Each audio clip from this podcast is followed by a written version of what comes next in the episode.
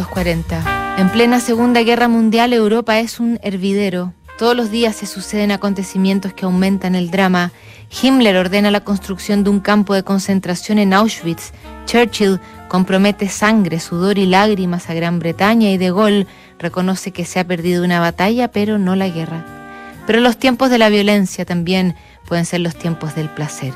Al menos así lo pensaba el coleccionista, un anónimo cliente que pagaba un dólar por página a los amantes Henry Miller y Anaïs Nin y otros escritores por sus relatos de ficción erótica.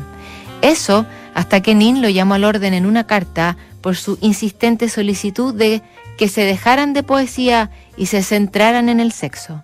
Querido coleccionista, le odiamos.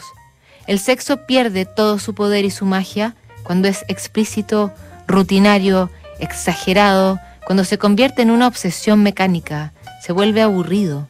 Nadie ha contribuido tanto como usted a que aprendiéramos que es un error no mezclar sexo con emoción, hambre, deseo, lujuria, fantasías, caprichos, vínculos personales, relaciones más profundas que cambian de color, de sabor, de ritmo y de intensidad. No sabe lo que se pierde por su observación microscópica de la actividad sexual, excluyendo los aspectos que aportan el combustible que la enciende, actividades que corresponden a lo intelectual, imaginario, romántico o emocional. Eso es lo que le da al sexo sus texturas sorprendentes, sus transformaciones sutiles, sus elementos afrodisíacos. Si nutriera su vida sexual con todos los alicientes y las aventuras que el amor inyecta a la sensualidad, sería el hombre más potente del mundo. La fuente de la potencia sexual es la curiosidad, la pasión.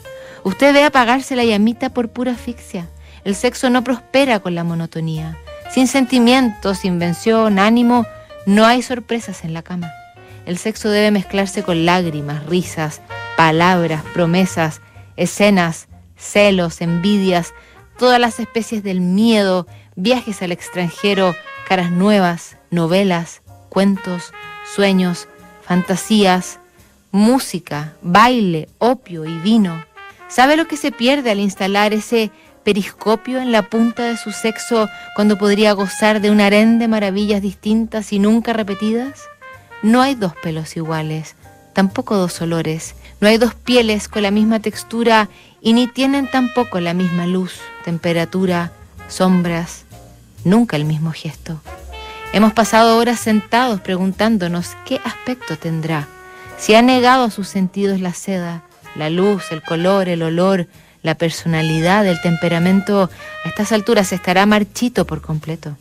Hay muchas sensaciones menores que discurren como afluentes hacia el torrente del sexo y lo alimentan. Solo al latir al unísono pueden el sexo y el corazón crear el éxtasis. Ana Isnin. Para ella, los personajes principales de los textos del coleccionista no merecían salir a la luz más allá que de la cabeza de su mecenas.